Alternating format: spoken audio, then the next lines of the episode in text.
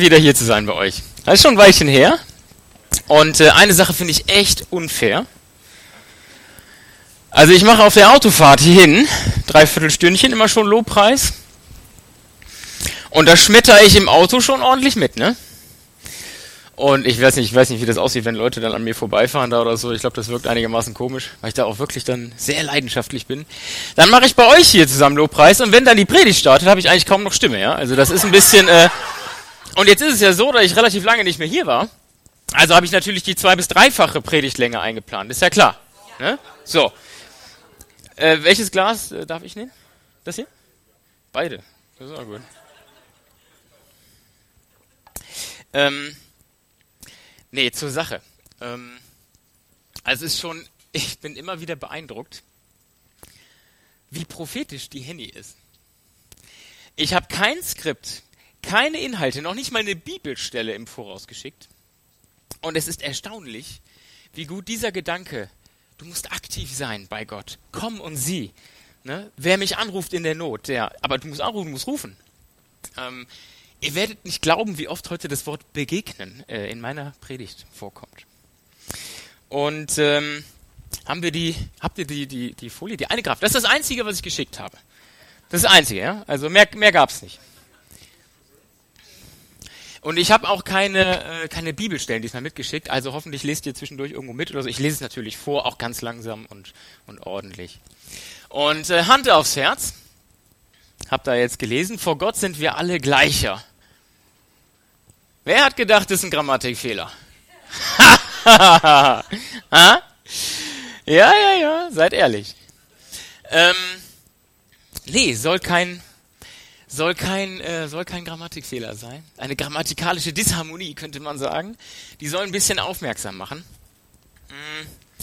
Ich, ich habe vor, heute unsere Sprache ein bisschen zu biegen und zu beugen, hier und da. Seht es mir nach. Manchmal klingt's komisch, aber ich hoffe, ihr wisst, was ich damit vorhabe. Vielleicht kennst du das auch. Ähm, wir reden heute ganz viel von Gleichheit. Äh, Gleichheit vor dem Gesetz. Ist immer gut. Äh, gleiche Bildungschancen für alle gleiche Aufstiegschancen in Betrieben äh, für Männer und Frauen gleich. Gleicher Qualifikation äh, soll das dann äh, genügen. Gleiche Bezahlung dieser Personen und so weiter.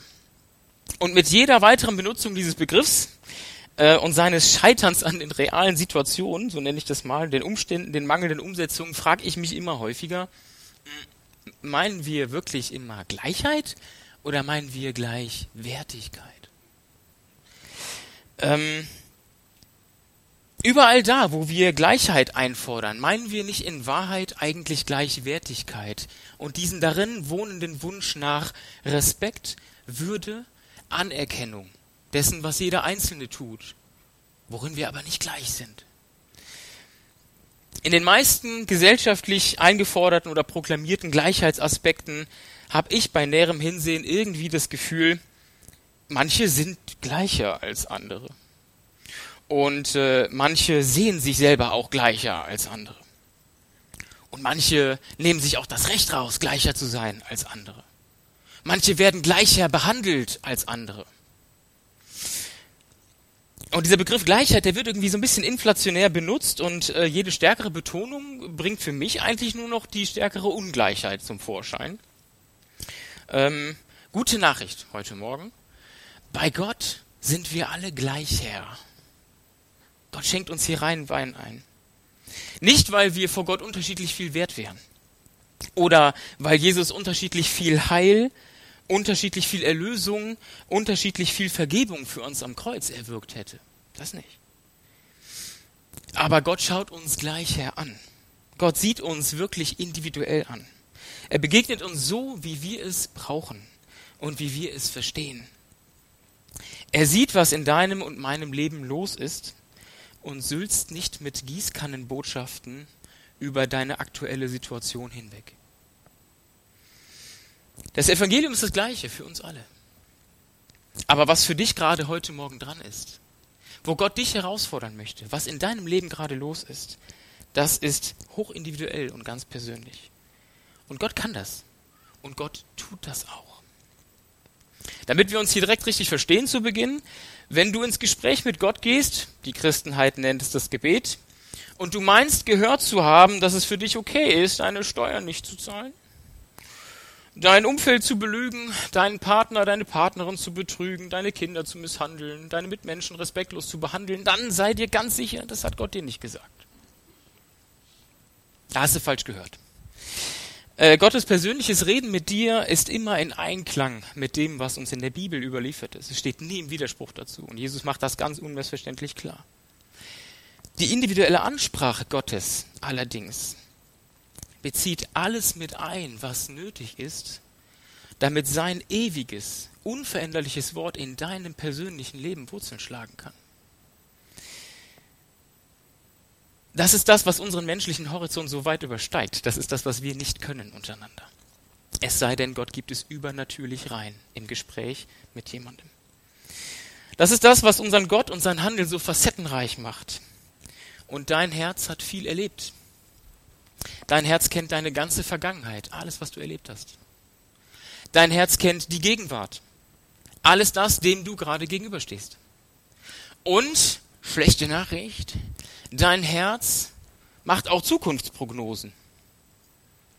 Deine Seele mit all dem, was darin ist, dein Herz, dein Sein, versucht die Zukunft vorherzusagen. Und wenn dir Dinge gegenüberstehen, wenn neue Situationen kommen, dann brüllt dein Herz aus deinen Erfahrungen heraus, aus deinen Enttäuschungen, aus deinen Erlebnissen, deinen Erfolgen, deinen Niederlagen. All das ruft dieses Herz. Und äh, wie oft kommen Sorgen, Zukunftsängste, auch mangelnder Glaube aus diesem verzagten Herzen? Ist das nicht so? Bei mir ist das so. Das hat oftmals noch nicht mal was mit unserem Verstand zu tun. Der Verstand kann ja auch viel kalkulieren und sagen, oh, kann ich abschätzen, kriege ich hin, kriege ich nicht hin. Nein, unser Herz brüllt schon, bevor es überhaupt losgeht. Nein, das nicht, das habe ich schon mal erlebt. Oder, ja, das ist überhaupt kein Problem, das hatte ich schon zehnmal und dann bums, liegen wir auf der Nase. Unser Herz macht Prognosen.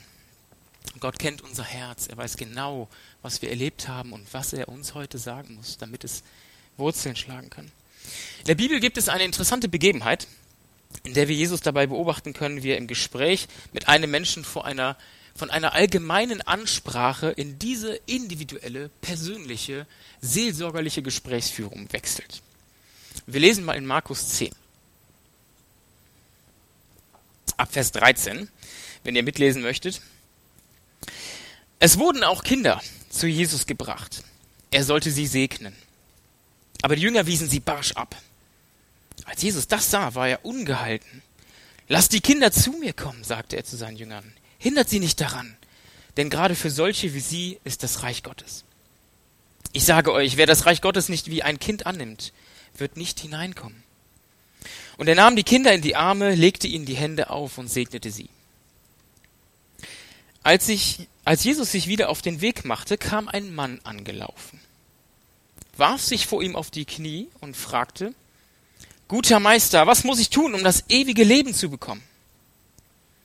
Warum nennst du mich gut? entgegnete Jesus. Gut ist nur Gott, sonst niemand. Du kennst doch die Gebote.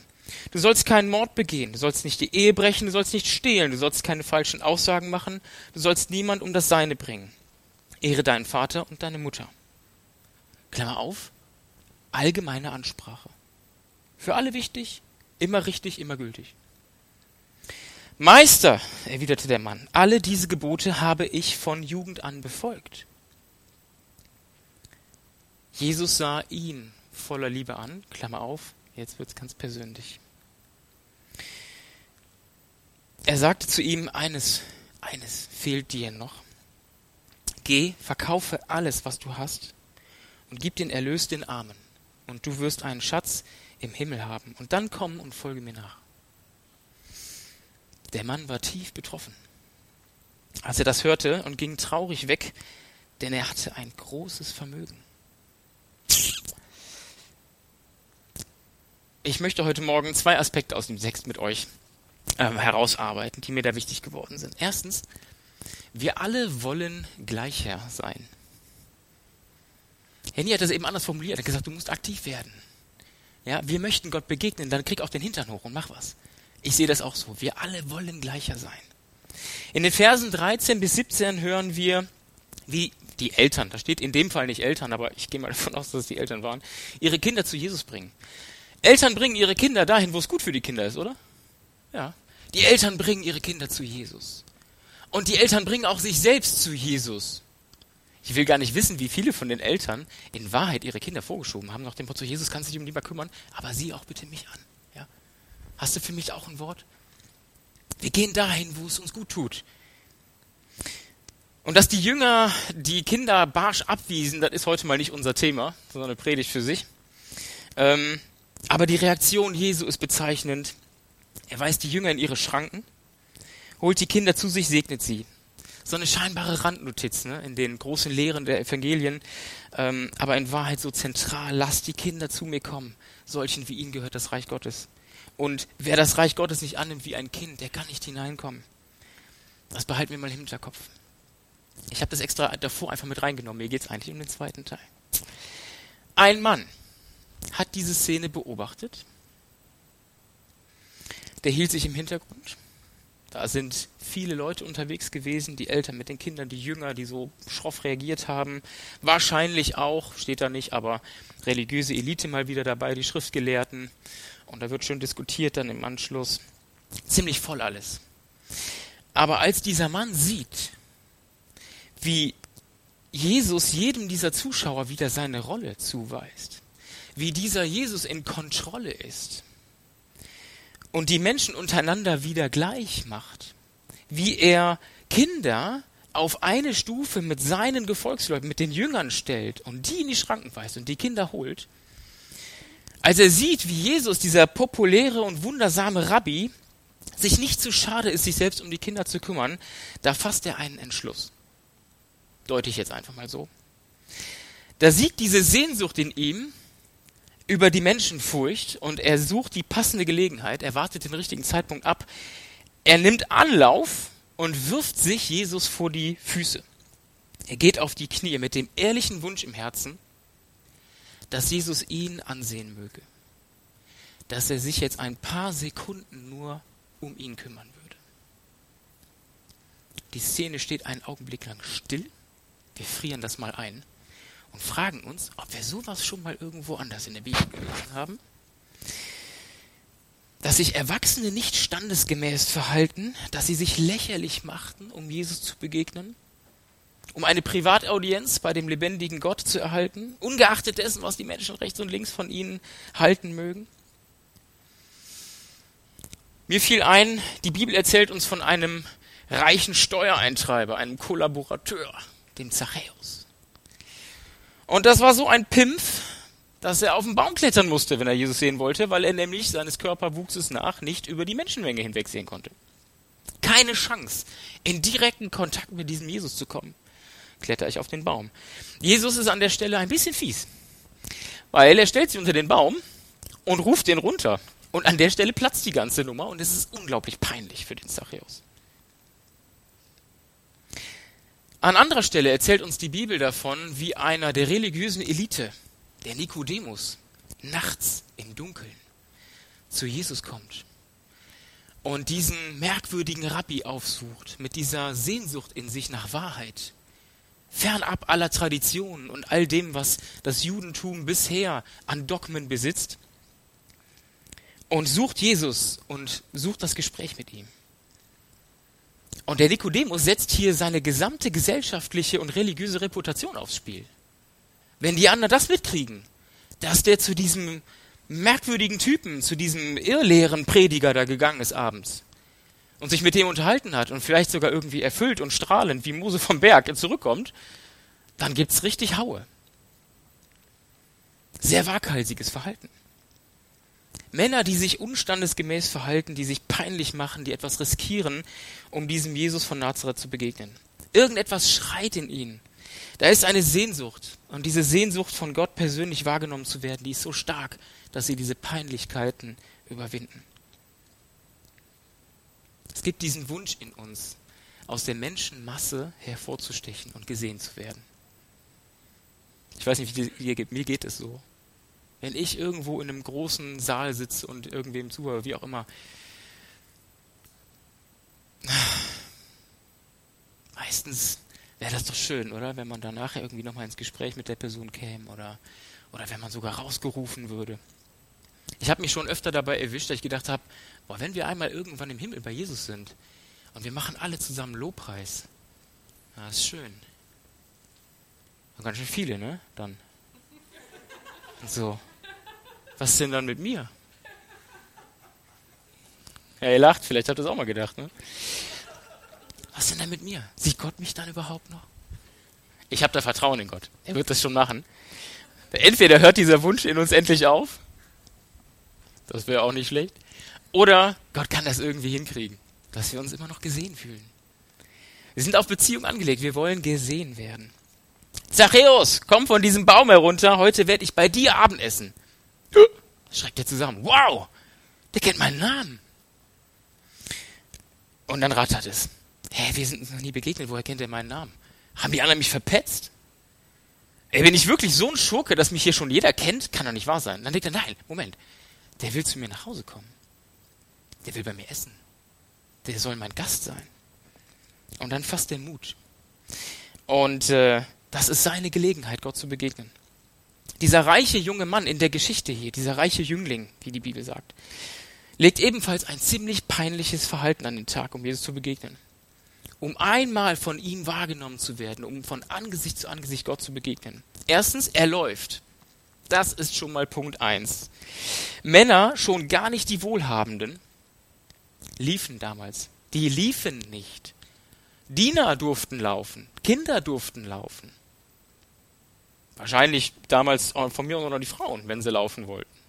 Aber Männer, schon gar nicht die Reichen, die Wohlhabenden, die mit Einfluss, die mit Verantwortung, die liefen nicht. Sie schritten. Und die kamen auch nie zu spät. Weil wenn die später kamen, dann waren die anderen zu früh. Ja? Zweitens, er wirft sich vor Jesus auf die Knie. Oh weia, wie peinlich kann es denn noch werden? Das macht ein Mann schon mal gar nicht. Der wirft hier alles über Bord, was er von klein auf beigebracht bekommen hat der macht sich zum Gespött vor allen anderen.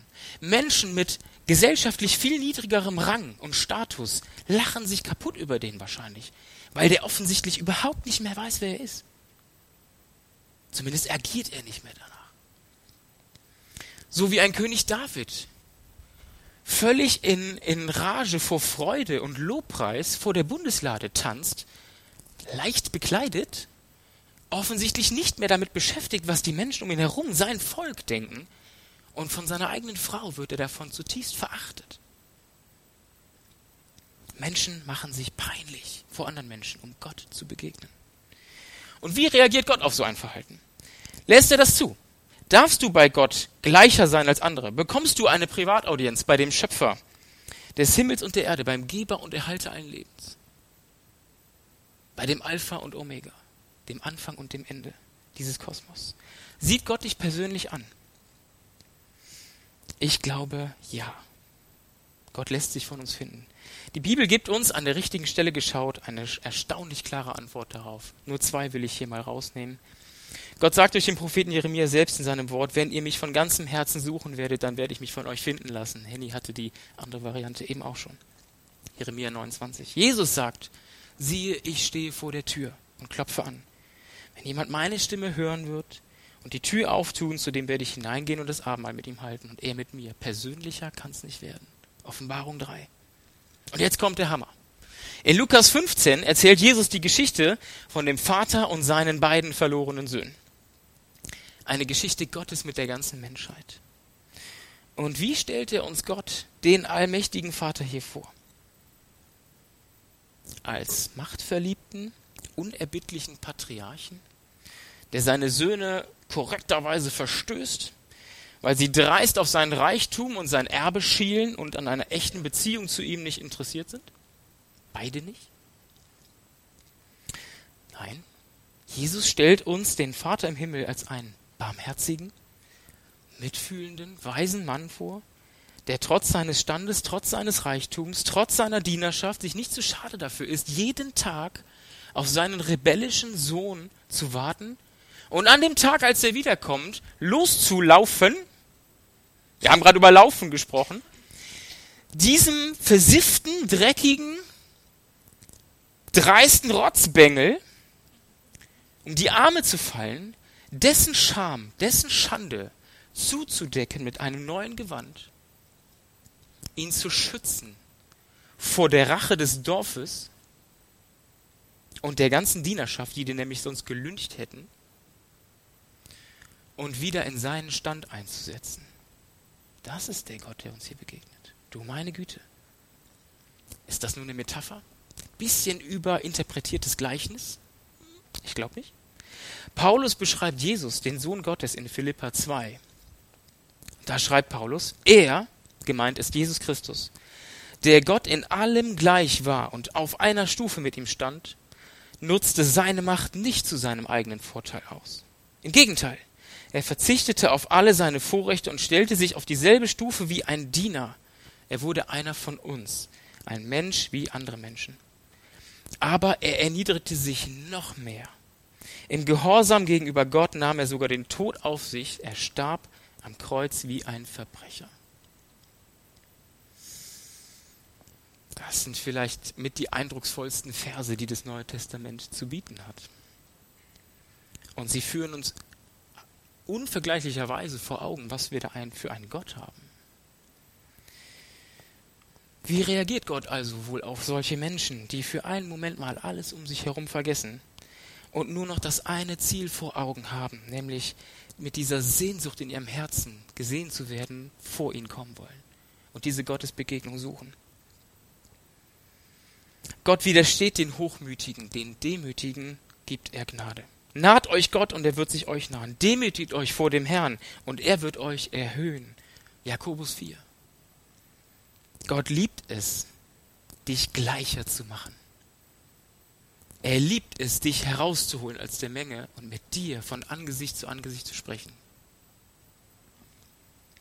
Für Gott bist du keine Nummer unter vielen. Gott betrachtet die Menschen nicht als Schöpfungsmasse oder DNA-Brei. Für ihn sind wir alle einzigartig, wertvoll und unendlich kostbar. Diese Männer der Bibel, Zachäus, Nikodemus, der reiche Jüngling, die haben also bis zu diesem Zeitpunkt alles richtig gemacht.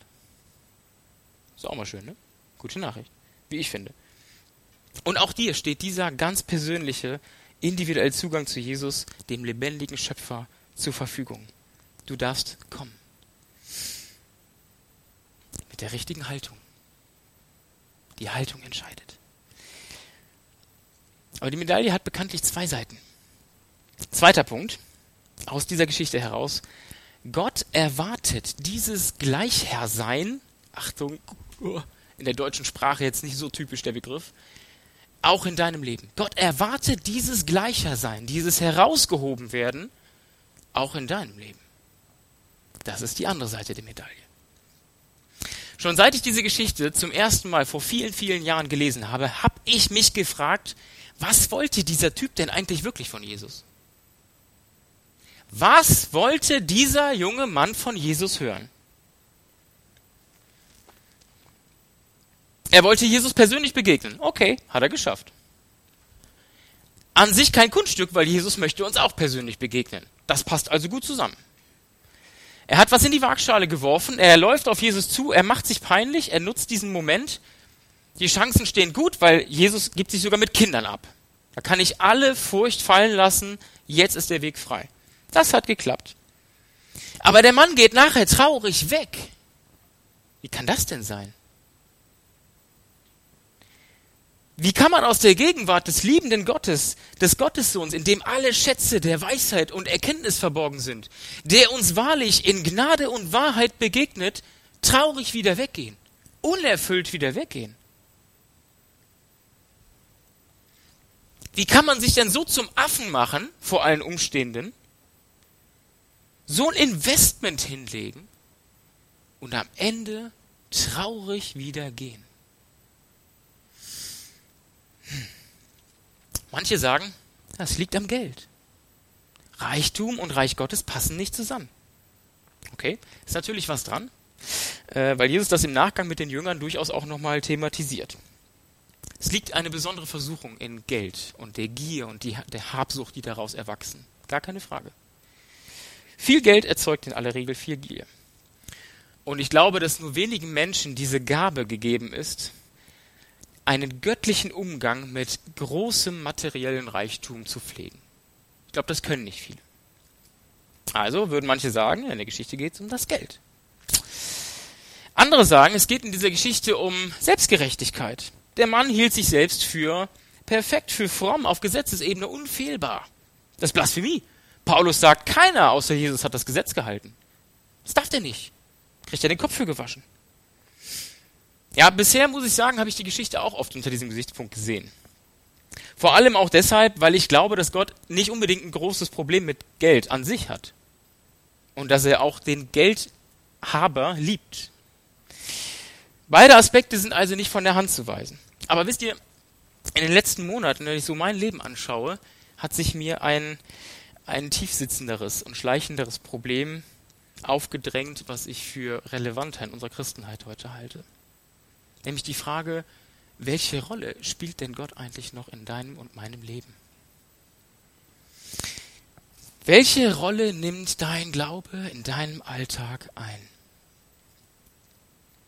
Der junge Mann, der dort vor Jesus in den Staub fällt, war ein gläubiger Jude. Das war einer, dem Gott alles andere als egal war. Ein frommer Synagogenbesucher. Einer, der sich Mühe gab, das Gesetz, den äußeren Glaubensanschein zu einzuhalten und zu wahren. Und jetzt hört dieser fromme Jude von diesem Jesus von Nazareth. Und da ist was Neues dabei. Da ist eine neue Lehre bei. Nicht in Bezug auf Mose und das Gesetz. Nicht in Bezug auf Yahweh, den Gott Abrahams, Isaaks und Jakobs. Nein, sondern in Bezug auf ein ewiges Leben. Das ist neu für den. Der junge Mann fragt den ungewöhnlichen, mit Vollmacht lehrenden Rabbi Jesus von Nazareth nach ewigem Leben. Denkt ihr vielleicht so, hä, ja, ist doch klar. Ist für uns völlig klar. Die Christen fragen nach dem ewigen Leben. Aber das hat mich stutzig gemacht und ich habe mich versucht damit äh, zu beschäftigen, welche Jenseitsvorstellung Juden eigentlich äh, haben. Und dieser junge Mann damals, ähm, der könnte folgende Vorstellung gehabt haben. Ich habe in einem fachdidaktischen Vertiefungsmaterial des Religionspädagogischen Instituts äh, der Evangelischen Kirche, habe ich da was gefunden. Ja? Also ich gehe mal davon aus, dass sie das gut recherchiert haben. Ich habe jetzt nicht, äh, ich bin nicht selber um die Welt gereist. Genau, da steht folgendes. Unumstritten ist die Tatsache, dass das Judentum eine Religion des Diesseits ist und dass dem Leben des Menschen im Hier und Jetzt insgesamt eine größere Bedeutung beigemessen wird als einem Dasein nach dem Tod. Spannend. Demnach müssen wir unser Leben in vollen Zügen genießen. Diese Ansicht verdeutlicht, wieso es nach jüdischem Verständnis keine Vorstellung vom Geschehen nach dem Tod oder vom Jenseits gibt. Das ist ein fundamentaler Unterschied zu einem Christen, einem Christusanhänger. Wir Christen genießen nach Paulus dieses Leben hier nicht unbedingt in vollen Zügen, sondern wir ertragen viele Aspekte dieses irdischen Lebens mit Blick auf eine Ewigkeit mit und bei Gott. Es ist uns nicht verheißen, dass hier immer nur alles toll ist. Hat Jesus nie gesagt. Und hier kommt meine Auslegung dieser Begebenheit. Dieser junge Mann hört von etwas, das bisher in seinem Glaubensleben so gut wie keine Rolle gespielt hat. Hier öffnet sich eine Tür ins Jenseits für den, eine Sehnsucht nach ewigem Leben kommt auf. Warum? Reine Spekulation an dieser Stelle, steht da ja nicht, aber vielleicht nicht ganz unplausibel. Was ist das Schlimmste für Menschen, die großen Reichtum erhalten oder selbst erworben haben? Keinen Sinn. Ja, ob der an dem Punkt schon angekommen ist, weiß ich nicht. Was ist das Schlimmste, wenn man so viel Kohle hat? Abgeben, der Verlust und das Ableben nachher. Du kannst es nicht mit ins Grab nehmen. Also, das war zumindest der Gedanke, der mir kam. Ihr dürft das alle für euch selber da in Ruhe nochmal durchgehen. Ich stelle mir das so furchtbar vor. Du hast Reichtum, Du bist über die Maßen vermögend, du bist einflussreich, du wirst geachtet, dein ganzer Status baut sich auf dieser Kohle auf und diesem Besitz. Es gibt wahrscheinlich sogar eine ganze Reihe von Menschen, die können dich eigentlich nicht ausstehen, aber sie respektieren dich, sie fürchten dich, weil du so einflussreich bist und mit Geld leben, schaffen und zerstören kannst. Und am Ende drückt einfach jemand den Reset-Knopf. Alles weg. Du nimmst nichts mit. Hast du vererben können? Nein? Alles weg. Der Fiskus nimmt sich das. Du hast vererben können? Kannst du sicher sein, was dein Erbe damit macht? Haut der dieses Imperium einfach auf den Kopf, verprasst alles, alles weg, alles verloren? Das war's? Eine Katastrophe. Wie wäre es wohl, wenn man diesen Status jetzt auch noch in die Ewigkeit retten könnte? Wird der junge Mann sich vielleicht gefragt haben. Vielleicht. Spekulation. Reich geboren oder früh reich geworden und von allen respektiert und das bis in alle Ewigkeit. Privilegien ohne Ende, sozusagen. Ich glaube, das war die wahre Intention dieses jungen Mannes. Ich glaube, er hat in Jesus und seiner Lehre den Lückenschluss seiner Unfähigkeit gesucht, seinen aktuellen gesellschaftlichen Status bis in alle Ewigkeit zu konservieren. Der kommt zu Jesus und fragt, Meister, wie kriege ich das gute, das ewige Leben? Der kommt ja noch nicht mal zu Jesus und sagt, kannst du es mir geben? Er fragt ja nur, wie komme ich dran? Alle Spekulation. Ich kann mir aber seine Frage und Jesu Antwort sonst nicht wirklich gut erklären. Ich komme gleich noch darauf, warum ich glaube, dass es hier nicht wirklich um Geld geht eigentlich. Warum geht dieser junge Mann nachher traurig weg? Weil Jesus ihn nicht mochte? Nein. Da steht, Jesus sah ihn voller Liebe an. Das kann es nicht sein. Weil Gott ein Problem mit Geld hat? Nein. Gott hat kein Problem mit Geld. Solange die Verwalterin, der Verwalter dieses Geldes weiß, woher alles kommt. Und aus wessen Hand sie es bekommen haben. Und verantwortungsvoll damit umgehen. Gott hat kein Problem mit Geld. Er benutzt es. Gott hat ein Problem damit, Lückenbüßer zu sein. Gott steht für einen bloßen Add-on-Glauben in deinem Leben nicht zur Verfügung einen Glauben, der nur das i-Tüpfelchen, das Sahnehäubchen auf der auch ohne Gott schon auf deinem Teller vor dem Tisch stehenden Sachertorte zu sein. Für so etwas steht Gott nicht zur Verfügung. Gott möchte nämlich auch in deinem Leben gleicher sein als alles andere. Wenn wir den Wunsch haben, herausgehoben zu werden aus den vielen und von Gott gesehen zu werden, dann hat Gott verflixt nochmal auch das Recht in deinem Leben, herausgehoben, heilig zu sein und nicht konkurrieren zu müssen mit allem anderen, was dein Leben sonst noch ausmacht. Wenn mein Glaube im Alltag nur noch das i-Tüpfelchen ist, wenn mein Glaube mir ab und zu eine gesegnete Lobpreiszeit beschert, wenn mein Glaube ansonsten so eine Art transzendentaler Troststrohhalm in Krisenzeiten ist, wenn ich vor Gott nur komme, wenn es was zu meckern gibt, und wir Gottes Eingreifen als Menschheit nur noch aus dem Hut zaubern wollen, wenn die Menschheit die Karre mal wieder in den Dreck gefahren hat, dann sagt Jesus uns ins Gesicht, wirf bitte erstmal ab, woran dein Herz wirklich noch hängt, und dann komm und folge mir nach. Und wenn du dazu nicht bereit bist, und das sage ich mir, dann gehst du vielleicht traurig aus dieser Gottesbegegnung nach Hause. Das hören wir nicht gerne. Du hast dich auf den Weg gemacht. Du hast dich vor deinen Freunden, vor deiner Familie peinlich gemacht. Du hast dich Spott ausgesetzt. Hast deinen sozialen Status aufs Spiel gesetzt, um Gott zu begegnen. Du hast dich getraut zu beten. Hast du vielleicht noch nie gemacht vorher. Diese merkwürdige, ich gehe auf die Knie oder weiß gar nicht, was ich da machen soll, und dann rede ich gegen die Zimmerdecke. Vielleicht hat jemand mit dir zusammen gebetet.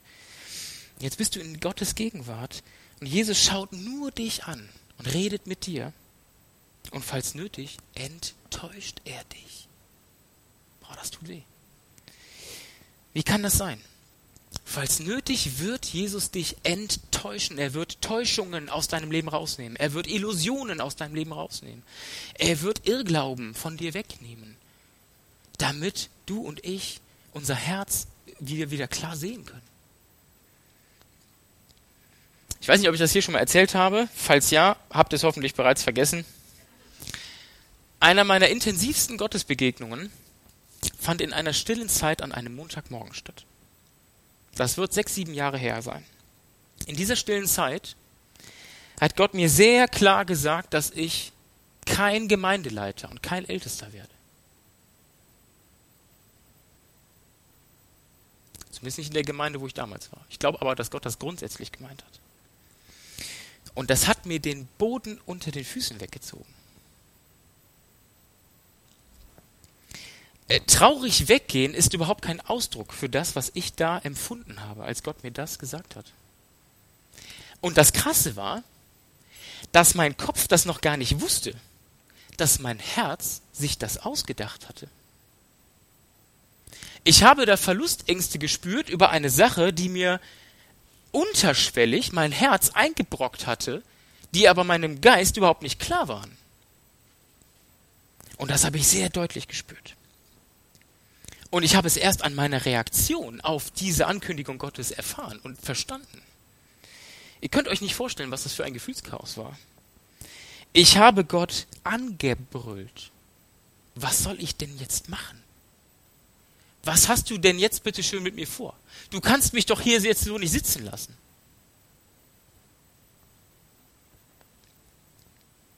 Eine unglaubliche Leere mit Doppel-E tat sich da vor mir auf.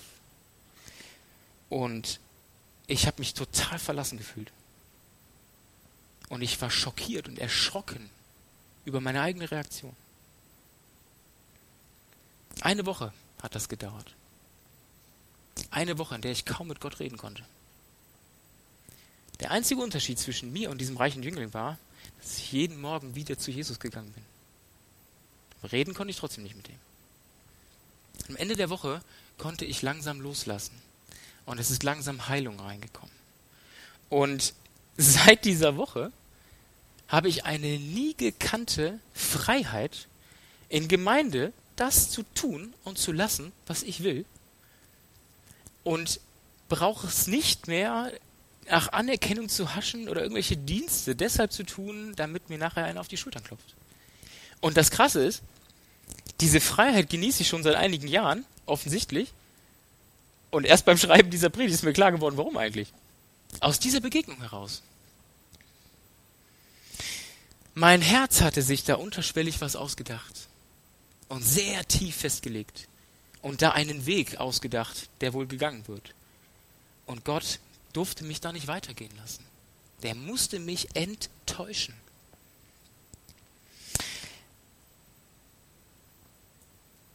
Was heißt das für uns heute Morgen?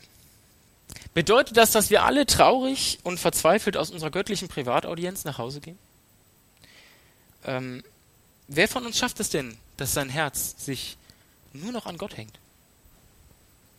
Sind wir also dazu verdammt, wenn wir Gottes Gegenwart gesucht haben, dass wir traurig von dann ziehen werden? Weil Gott uns die ganze Zeit enttäuschen muss? Ich sage euch, Jesus hat hier keine allgemeingültige Lehre über Reichtum und reiche Menschen aufgestellt, sondern Jesus hat diesem jungen Mann genau das gesagt, was er hören musste, damit er versteht, woran er sich eigentlich gehängt hat. Und damit er enttäuscht wurde und keinem falschen Glauben mehr hinterherläuft. Wir haben keinen Gott, der nicht Mitleid haben könnte mit unserer Schwäche, heißt es im Hebräerbrief. Wir haben einen Gott, der Versuchungen kennt der weiß, wie stark Festlegungen sein können. Der weiß, um Luther mal zu zitieren, wie gut dieser alte Adam, unsere alte sündige Natur schwimmen kann. Gott weiß das. Gott verurteilt uns nicht, weil wir erlösungsbedürftig sind, weil wir täglich seine Vergebung und Liebe in Anspruch nehmen müssen. Nein, Gott hat ein Problem damit, wenn wir uns selbst überschätzen und ihm nur zum Lückenbüßer machen und nur noch das i-Tüpfelchen in unserem Leben suchen in einem sonst erfüllten, gemütlichen, rundum sorglos Paket leben. So nach dem Motto, breche ich mir jetzt keinen ab, wenn ich das jetzt auch noch mit reinnehme. Das mit dem Gott da. Ne? Warum kann ich mir da so sicher sein? Warum bin ich mir sicher, dass es hier nicht um die Geldfrage geht?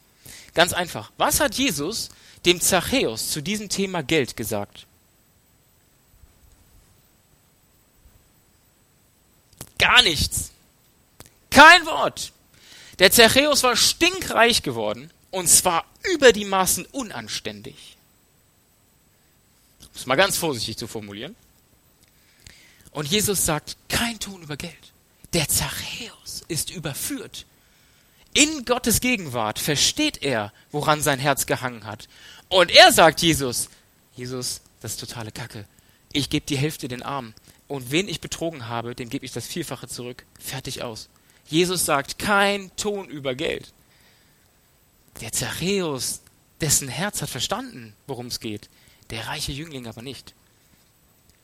Ein anderes Beispiel dafür, dass Gott kein Schwarz-Weiß-Denker ist. Vor ein paar Jahren habe ich hier über den Herrführer Nahemann gepredigt. Aus dem Alten Testament. Was sagt der Nahemann zum Propheten Elisa, nachdem Gott ihn geheilt hat und in sein Leben gekommen ist? Was sagt Gott dann dem Nahemann? Wir lesen diese Verse nochmal. Schließlich, also der Nahemann wollte dem ganzen Schätze aufs Auge drücken, dem Elisa. Ja, der hatte Wagen voll mit Gold und so weiter. Steht alles in der Bibel drin, wie viel Zentner das waren. Wollte dem alles mitgeben. Elisa hat gesagt, lass mich in Ruhe, damit brauche ich nicht. Schließlich bat er, der Naaman, wenn du schon nichts willst, mein Herr, dann habe ich einen Wunsch. Ich möchte so viel Erde von hier mitnehmen, wie zwei Maultiere tragen können.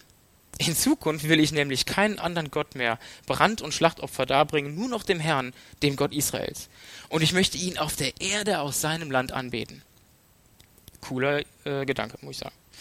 Doch eines möge der Herr mir vergeben, wenn mein König, in Klammern, dessen Diener ich bin, zum Beten in den Tempel seines, unseres Gottes Rimmon geht, dann stützt er sich auf meinen Arm und so muss ich mich auch niederwerfen, wenn er sich vor seinem Gott zu Boden wirft. Das möge der Herr mir vergeben. Und was antwortet der Mann Gottes darauf? Hinfort mit dir, du armseliges Würstchen. So ein Waschlappenglauben können wir nicht gebrauchen. Du bist ein Fähnchen im Wind. Entscheide dich gefälligst und sag mir nachher, wie du dich entschieden hast. Nein. Da steht, Elisa antwortete nur, geh hin in Frieden. Wenn du verstanden hast, wo das Problem ist, dann kannst du mit allem, was du hast, auf dem Herzen zu Gott kommen. Und Gott wird dich in die Arme nehmen und er wird dich aufbauen und er wird dir Mut machen, am nächsten Tag es wieder zu probieren. Den Gott haben wir. Geh hin in Frieden. Der hat verstanden, wo das Problem war. Vielleicht hat er irgendwann gekündigt bei dem König und hat gesagt, mal Kollege, das geht nicht mehr. Ich kann mich vor dem da nicht niederwerfen, das ist ein Götze. Entweder sprechen wir mal drüber, ne? vielleicht hast du ja auch Lust auf den lebendigen Gott, ansonsten, das geht nicht mehr. Vielleicht. Elisa hat ihm von Gott gesagt, geh hin in Frieden. So ein Gott haben wir. Worum geht es also? Es geht um eine Herzenshaltung. Gott sieht dein Herz an und er sieht genau, warum du zu ihm kommst und was du in Wahrheit von ihm willst. Und darum, gute Nachricht, wir kommen zum Schluss. Darum lädt Jesus Christus dich heute Morgen entweder zum ersten Mal oder wieder, wieder, wieder erneut ein, mich auch. Komm zu dem lebendigen Gott und seinem Sohn Jesus Christus. Er wird dich persönlich ansehen und nennt dich bei deinem Namen.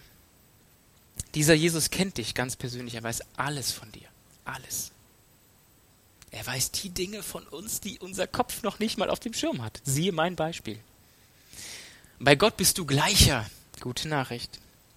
Komm in Demut und sei dir sicher, dass nur er es ist, der dir vergeben kann, was du falsch gemacht hast, der in dir heil machen kann, was verletzt ist, der dir eine neue Identität geben kann, die auch wirklich trägt, die rein ist als Gotteskind und nicht nur eine Lüge darstellt, die irgendwann zerplatzen wird. Bring Dinge, an denen dein Herz noch hängt, ehrlich vor Gott, beschönige nichts und halte nichts zurück.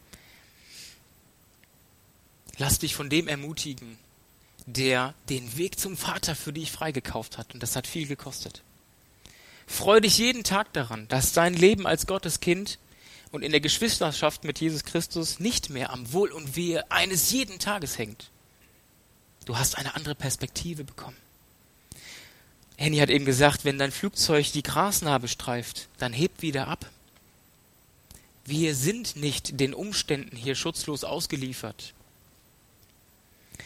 Lass deinen weltlichen Wohlstand oder deinen weltlichen Stand, deinen Status los. Freu dich daran, dass du jetzt eine vornehme und noble Aufgabe im Reich Gottes hast. Nämlich wie ein Elternteil andere Menschen, andere Kinder in Jesu Arme führen zu dürfen. Du darfst Gott hier auf der Erde repräsentieren. Du darfst Botschafterin und Botschafter an Christi Stadt sein. Freue dich daran, dass du diese unendliche Bürde von Millionen und Abermillionen in Form von Immobilien, Wertpapieren, Aktien oder sonst irgendwas loswerden darfst, abgeben darfst davon. Dass du diese Bürde nicht tragen musst, um dann finanziell gärtenschlank durch das sprichwörtliche Nadelöhr ins Reich Gottes zu spazieren. Gute Nachricht, oder? Was wäre das für eine Bürde, wenn wir mit diesen Millionen den ganzen Tag umgehen müssten? Furchtbar. Was für eine Verantwortung. Und dann noch, wenn meine Hypothese stimmt, dass sehr wenigen Menschen nur diese Gabe gegeben ist. Lieber die Finger davon lassen. Gute Nachricht. Millionen sind bestimmt ätzend. Ich habe sie nicht, aber ich glaube nicht, dass es schön ist. Halte daran fest, dass ein Leben mit Gott an deiner Seite als Mittelpunkt in deinem Leben über die Nöte und Ängste dieser Welt hinausweist und dich freisetzt, dich auf die wirklich wichtigen Dinge im Leben zu fokussieren. Denn auch Gott möchte in deinem Leben Gleichherr sein. Er möchte die Hauptrolle spielen, keine Nebenrolle.